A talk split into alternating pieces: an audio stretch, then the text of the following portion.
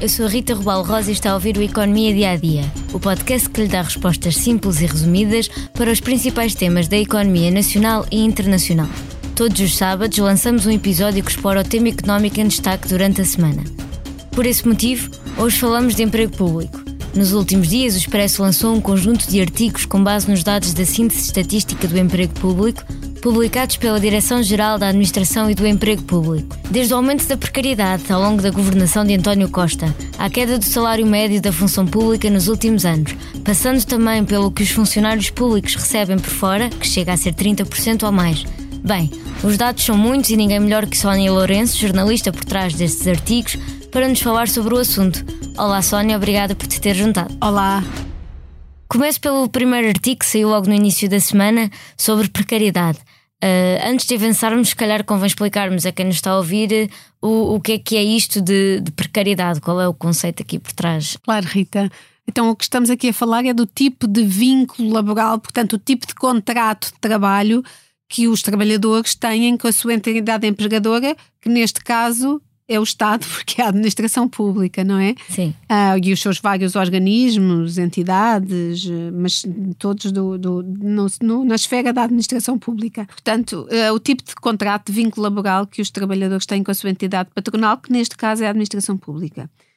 Ora, a regra, a maioria dos trabalhadores tem um contrato uh, sem termo, o que, chamamos, o que chamamos os trabalhadores dos quadros, não é? Uhum. Nas empresas e na administração pública, ou seja, é um contrato que não tem um fim, não tem um fim previsto. É o típico é... estar efetivo. Exato, exato, uhum. precisamente, o estar efetivo, ser um trabalhador do quadro.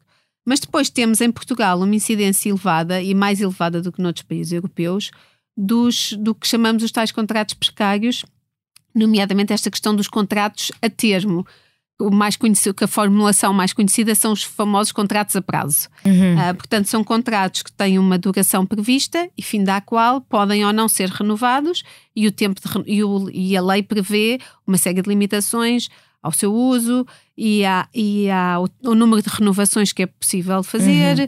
a duração desses contratos uh, e, e, a lei, e, aliás, a lei até pela iniciativa do, do, dos governos de já de António Costa, do, dos governos PS, seja na fase inicial com a geringonça, seja depois já com a maioria absoluta, já avançaram com duas alterações ao Código do Trabalho, uh, visando combater a precariedade laboral em Portugal e incidindo nomeadamente sobre esta questão dos contratos a termo, limitando a possibilidade do seu uso pelas empresas, a duração que podem ter, o número de renovações. Uh, dificultando aqui o, as empresas recorrerem a esta ferramenta uhum. exatamente para incentivarem o, o, o trabalho dos, dos efetivos, como dizias, uhum. não é? Portanto, os contratos, os contratos sem termos, os contratos definitivos. Nós temos a obrigação de executar uma agenda de trabalho digno, que combate a precariedade, que assegure direitos, obrigação de respeito de horários e assegure um vencimento justo para todos de uma atualização a todos os funcionários públicos de 1%, também o aumento do subsídio de refeição, que tinha uh, uh, tido um aumento de uh, 4,77 para 5,20, passa para 6 euros a partir de abril. Mas apesar dessas alterações que no fundo limitam mais o uso de, de contratos a termo, Uh, o número de trabalhadores precários no Estado aumentou, pesando agora cerca de 12,5% na administração pública e 15% na administração central. Uh, no final de 2015, quando António Costa chegou ao poder, uh, com a Jeringonça na altura, ambos os valores eram ligeiramente mais baixos. Porquê é que houve este aumento? Exato, parece haver aqui um contrassenso Exato. entre o que, quer, o que o governo diz às empresas faz, para fazerem e o que fazem em casa, em casa própria. O que é que acontece?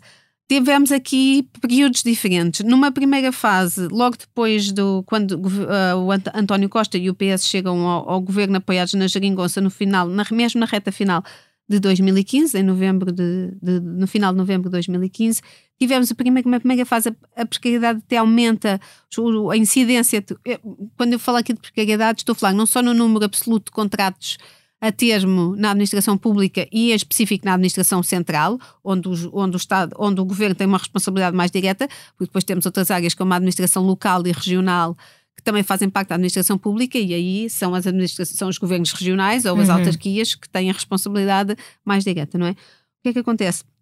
houve uma subida num período inicial, muito curto, até em 2016, mas depois a incidência da precariedade, portanto, não só o número de contratos a termo, mas, sobretudo, o peso que eles têm no total do emprego público, seja no total da administração pública ou da administração central, começou a descer, sobretudo a partir de 2017, uma tendência que se prolongou até ao início de 2020. Isso, e isto não é, isto não é estranho ter sido precisamente em 2017 que o governo e também muito uh, com os parceiros de, mais à esquerda da Jeringonça a fazerem também força nesse sentido, que o governo avançou com o que ficou conhecido como PREV-PAP, que foi o Programa de Regularização Extraordinária dos Vínculos na Administração Pública, e que foi um processo que demorou imenso tempo, mais de um ano, envolvia comissões bipartidas com representantes dos ministérios, também dos, do, dos sindicatos da administração pública, mas que no fundo visava regularizar situações que tinham contratos que não eram contratos sem termo, portanto, contratos definitivos, mas que os deveriam ter e regularizar essas uhum. situações. Uhum. Portanto, isso levou, ajudou a levar essa redução da incidência da precariedade, mas chegamos a 2020, chegamos à pandemia e, e tudo, tudo e tudo isto muda, há um disparo enorme. O governo, o Expresso para esse trabalho, falou, falou com o Ministério da Presidência do Conselho de ministros, uh, o gabinete da ministra Mariana Vieira da Silva, que nesta legislatura tutela a administração pública uh, e que explica, e, e, que é de facto aconteceu, que isso levou, porque foi necessário responder no imediato à, à necessidade de mais, de mais trabalhadores, seja em áreas como a saúde, seja em áreas como, como a educação, e que foi preciso responder no imediato e, portanto, levou a essa, a essa subida são esses os setores onde há mais precários? Saúde, educação? Uh, olha, uh, temos que, primeiro que tudo, a incidência da precariedade é mais alta uh, na administração central, portanto, sob a direção, a responsabilidade direta do governo, do uhum. que em áreas como a administração local e regional, onde é bastante uhum. mais baixa. E depois, olhando por áreas governativas da administração central, temos que o, o pico, maior número, é na ciência, tecnologia e ensino superior, onde temos o peso dos contratos a termo no total do emprego muito perto dos 40%. Portanto, é um valor, é um valor muito significativo. Seguem-se a, a, defesa nacional, perto dos 30%, e a educação, com cerca de 18%. 18%. Agora, o que é que explica, o que é que explica, o que é que explica isto? Temos aqui Temos aqui questões que têm a ver uh, também, e é uma questão, é um ponto que o, que o Ministério também apontou ao Expresso, que importa aqui considerar o, o tipo de carreiras que estamos a falar e a natureza que têm, porque há situações em que o vínculo, o vínculo legalmente previsto é precisamente o contrato a termo ou então essa necessidade de responder a formas, a, necessidades eh, de forma mais rápida a necessidades de, de emprego, seja por exemplo, por exemplo, nos professores, a questão do, dos, dos, dos uhum. regimes de substituição em que vão substituir trabalhadores, eh, professores, por exemplo, entram de baixa. Uhum. E portanto aí o contrato previsto é o contrato a termo, porque é por aquela duração, duração limitada. Temos também a questão, por exemplo, na, na defesa nacional, temos aqui uma incidência elevada. Por exemplo, nas Forças Armadas há funções em que o regime previsto dos praças, por exemplo, que é a base na, na, uhum. na, no Exército, em que o regime previsto para a contratação é precisamente o contrato a termo, não está previsto outro tipo de contratos fins aqueles anos têm de terminar o contrato e têm, e têm de avançar sair. na carreira ou sair. Sim. Uhum. Temos também aqui, mais abaixo, mas também aqui com, com algum peso, também a área da saúde, onde também temos um peso expressivo, um peso, embora mais baixo do que nestes, do que nestas áreas governativas, também algum, algum peso por causa do, do internato dos do, médicos, sim. Há várias situações. Primeiro, a questão do internato dos médicos, médicos onde durante esse período o regime previsto de, de vínculo é precisamente o, o, contrato, aí por tempo indeterminado, mas na mesma um contrato a termo, não é um contrato definitivo. Temos também aqui outras questões, como precisamente foi uma das áreas onde foi preciso mais aumentar o emprego durante a, a pandemia e para essa reação rápida foram o, feitos contratos, o recurso aos contratos a termo.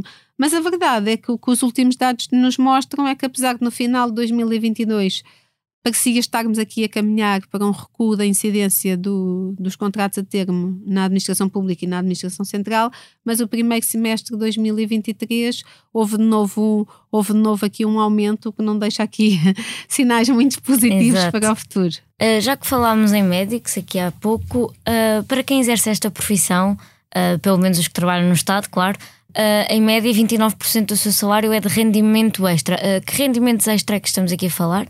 Olha, explicar aqui um bocadinho, Rita. Isto também, como, como referiste no início, vem destes dados da, da Direção-Geral da Administração do, e do Emprego Público. Uh, e o que faz é que, para cada carreira na administração pública, eles vão avaliar qual é o salário médio, uh, o salário base médio, é o que chamamos a remuneração base, não é?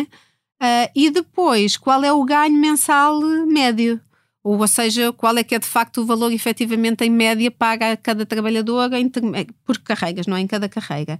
E portanto, portanto, e esse ganho mensal médio, para além da remuneração base, inclui aqui o quê? Inclui prémios, subsídios, por exemplo, o subsídio de refeição, podia estar aqui a questão também do subsídio de férias ou de Natal, mas atenção, estes dados não são distorcidos pelo efeito do subsídio de férias ou de Natal, porque a, a DGAIP, a Direção-Geral da Administração e do Emprego Público, mede estes valores precisamente em meses onde que não correspondem a meses onde são pagos este tipo de subsídios. Por exemplo, os últimos dados que foram publicados e que foram analisados pelos que analisei para o Expresso, foram analisados pelo Expresso, são relativos a abril. Portanto, não há lugar a pagamento nem de subsídio de férias, nem de subsídio de Natal. Podiam aqui distorcer a leitura dos dados, não é? E, portanto, temos a falar também, e outra questão para além disso, dos subsídios, temos aqui suplementos específicos de determinadas carreiras. Estou a pensar, por exemplo, nas Forças Armadas ou nas Forças de Segurança. Há aqui suplementos específicos que têm a ver com a penosidade ou o risco associado à função, ou à necessidade de disponibilidade, ou carreiras, como falaremos, como os diplomatas, onde há aqui a questão da representação internacional, portanto, tem aqui uma série de suplementos. E depois, outra questão muito importante, no caso dos médicos que referias precisamente, que é o pagamento das horas extraordinárias que está incluído no ganho mensal, mas não faz parte da remuneração base, porque é variável, depende do número de horas que o trabalhador fizer, e que no caso dos médicos é muito importante, tem um peso muito grande e explica muito deste explica muito deste diferencial e de, explica muito de haver aqui um peso tão grande, quase 30% do ganho mensal, que é a extra remuneração base, não é extra o que está previsto na lei ou o que é declarado às claro, finanças. Claro. É a extra remuneração base, porque tem aqui um peso significativo da, das horas extraordinárias, nomeadamente desempenhadas nos serviços de urgência, que é um tema uhum. recorrente que tem feito muitas manchetes. Mas nem, nem sequer são os médicos que, que recebem mais salário extra, são os diplomatas, como estavas a referir, não é? Exato, exato. Ou seja, apesar do, dos médicos ser aqui uma questão importante, há carreiras na administração pública onde o peso do, do, do, dos ganhos extra remuneração base no total do ganho mensal é ainda maior. Por, por exemplo, nos diplomatas ronda aos 72%, precisamente por causa destas questões. É uma função muito específica, não é? Tem um, tem um abono para arrendamento de casa, quando estão no estrangeiro, não é? Para despesas de representação do Estado português e que depois também os seus valores têm a ver com o destino com a localização onde estão colocados, porque o nível de vida em Nova Iorque é claro. é totalmente diferente uh, de Aqui... outros destinos, de, mas mesmo outros destinos no, sim, sim. no estrangeiro, não é?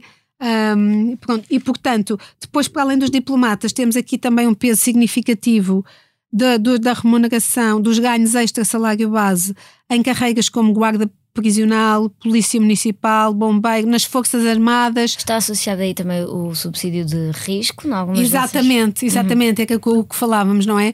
Portanto, são, são carreiras onde têm associado aqui uma série de suplementos remuneratórios associados ao risco da função, associado à necessidade de disponibilidade imediata, por exemplo, nas Forças Armadas há um subsídio de disponibilidade imediata, por terem determinada penosidade. Mas aqui uma questão, por exemplo, interessante e chama-te a atenção, este mostra provavelmente o peso do, das horas extraordinárias no, no, no, no, no ganho dos médicos, é, por exemplo, que é, na, que é muito perto dos 30% nos médicos, o peso dos ganhos extra salário base no total do ganho mensal, e que é um valor que fica, por exemplo, acima da Polícia de Segurança Pública ou da Guarda Nacional Republicana, que, tal como as carreiras que estávamos a falar, têm esses suplementos associados ao risco e à penosidade e à disponibilidade.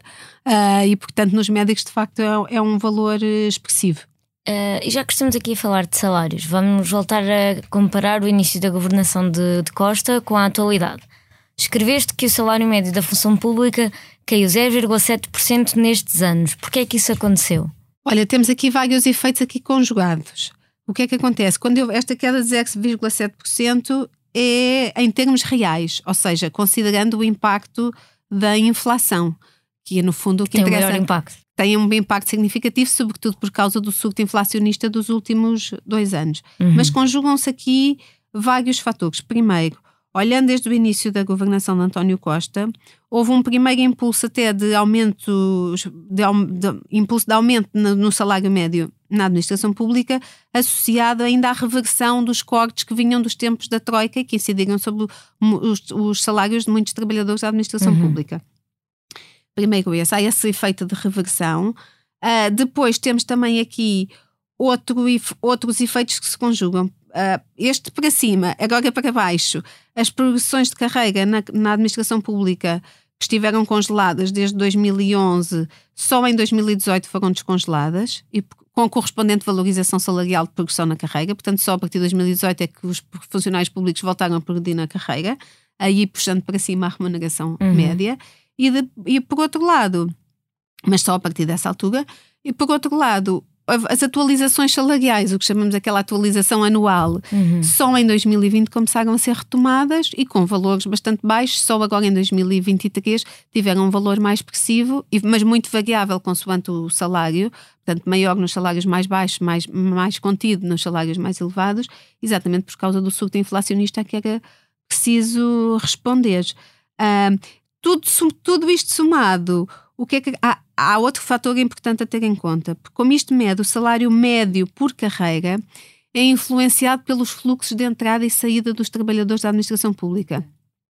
Ou seja, quando saem, os trabalhadores que saem normalmente ganham mais do que os que entram, normalmente saem trabalhadores mais velhos para a reforma, uhum. entram trabalhadores mais jovens a ganhar menos do que os que saem, e portanto, em alturas de aumento significativo do número de saídas para a reforma isso pressiona em baixo o salário médio das, das carreiras e na administração pública. E é precisamente o que tem acontecido nos últimos anos, porque temos assistido, depois dos picos, do pico nos anos da Troika, o número de saídas por trabalhadores da administração pública para a reforma tinha baixado de forma expressiva e agora, nos últimos anos, tem voltado a aumentar e estamos a atingir valores que não eram vistos precisamente desde, do, desde os anos da Troika. Tudo isto somado o que é que temos? Temos que os salários em termos nominais, em média, no conjunto da administração pública, até subiram mais de 16%, só considerando o impacto da inflação nestes anos para aferir a evolução real, portanto, para aferir a evolução do poder de compra, houve uma queda de 0,7%, como dizias, e depois é variável aqui entre carreiras. Pois, uh, voltando aqui aos médicos, e sem nenhuma opção particular pelos médicos, mas foram dos profissionais que mais perderam, certo? Sim, temos aqui temos aqui um, perdas expressivas e olhando desde portanto desde o ponto final de 2015 até abril de 2023 que é precisamente os últimos dados como eu dizia uh, temos aqui uma quebra na remuneração base média mensal da ordem acima dos 10%, é uma perda acima dos 10% em termos reais. Qual Essa, foi a carreira que perdeu mais? Nos, é, acima dos médicos há só uma, que é o pessoal de investigação científica, uhum. com uma perda de quase 25%. E aqui é, e esse valor e é interessante, é interessante porque o pessoal de investigação científica é a única carreira onde, para além da quebra real, que é muito elevada, houve mesmo uma quebra em termos nominais, ou seja, no valor nominal do salário okay. médio mensal. Uma vez que isso não é permitido baixar salários por lei, a explicação para esse fator é precisamente aquele fator que chamava a atenção de, da entrada e saída uhum. de trabalhadores. Portanto, reformando-se e saindo para a reforma ou saindo da administração pública para trabalhar noutros sítios, trabalhadores mais velhos com salários mais elevados e entrando para substituir os trabalhadores mais jovens a ganhar menos, isso pressiona em baixo o salário médio e ajuda a explicar este valor muito elevado no pessoal de investigação científica, mas logo a seguir vêm os, os médicos. E por outro lado também houve carreiras onde até houve uma valorização. Uh, sim, temos aqui carreiras que no cômputo do, da, dos governos de António Costa têm aqui um ganho em termos real, o, em termos do salário médio. Um, o, o mais elevado é na Polícia Judiciária, que é assim, na, na casa dos 12%, e logo a seguir temos a carreira de assistente operacional, que é uma carreira geral uh, da administração pública que abrange aqui uma série de trabalhadores. Uhum. Estamos a falar, por exemplo, nos auxiliares de ação educativa nas escolas, dos auxiliares de ação médica nos hospitais, motoristas, uma série de profissões, mas que estão englobadas neste chapéu dos assistentes operacionais e que são a base remuneratória da administração pública, são os, os que têm os salários mais baixos. Ora, e, este, e tem uma subida em termos reais de 11%, e isto é explicado, por um lado, como estão na base, beneficiaram da subida nos últimos anos sucessiva do salário mínimo nacional e da correspondente uhum. base remuneratória na administração pública, e além disso tiveram aqui precisamente porque a carrega, os patamares salariais da carrega começaram a ser engolidos sucessivamente pelo salário mínimo, tiveram aqui uma recomposição da tabela remuneratória da carrega, o que ajuda a explicar, o que ajuda a explicar esta subida em termos reais. Mas se olharmos apenas para o surto inflacionista e para o cômputo do surto inflacionista, aí, aí temos que aí temos que muito poucas carreiras conseguem escapar às claro. perdas em termos reais. Portanto, olhando os últimos dois anos apenas, aí muito poucas carreiras conseguem escapar a perdas. Mas tem que haver um esforço comum de todos para fazer essa melhoria dos rendimentos. O que está a, puxar e a fazer subir a inflação não são os salários, são outros ganhos, designadamente os proveitos que não são repartidos de uma forma justa com quem trabalha. Sónia, muito obrigada. Foi mais uma conversa aqui no nosso podcast Economia Dia a Dia. Antes de fecharmos, convido a ouvir o mais recente episódio do podcast da Liberdade para Pensar, onde viajamos até 1989, ano em que terminou a Guerra Fria e Bush tomou posse como presidente dos Estados Unidos. A sonoplastia deste episódio ficou a cargo de Salomé Rita. Obrigada, Salomé. Assim, obrigada por estar desse lado. Se tem questões ou dúvidas que gostaria de ver explicadas no Economia Dia a Dia, envie um e-mail para rrrosa.expresso.empresa.pt. Voltamos já na segunda com mais novidades económicas.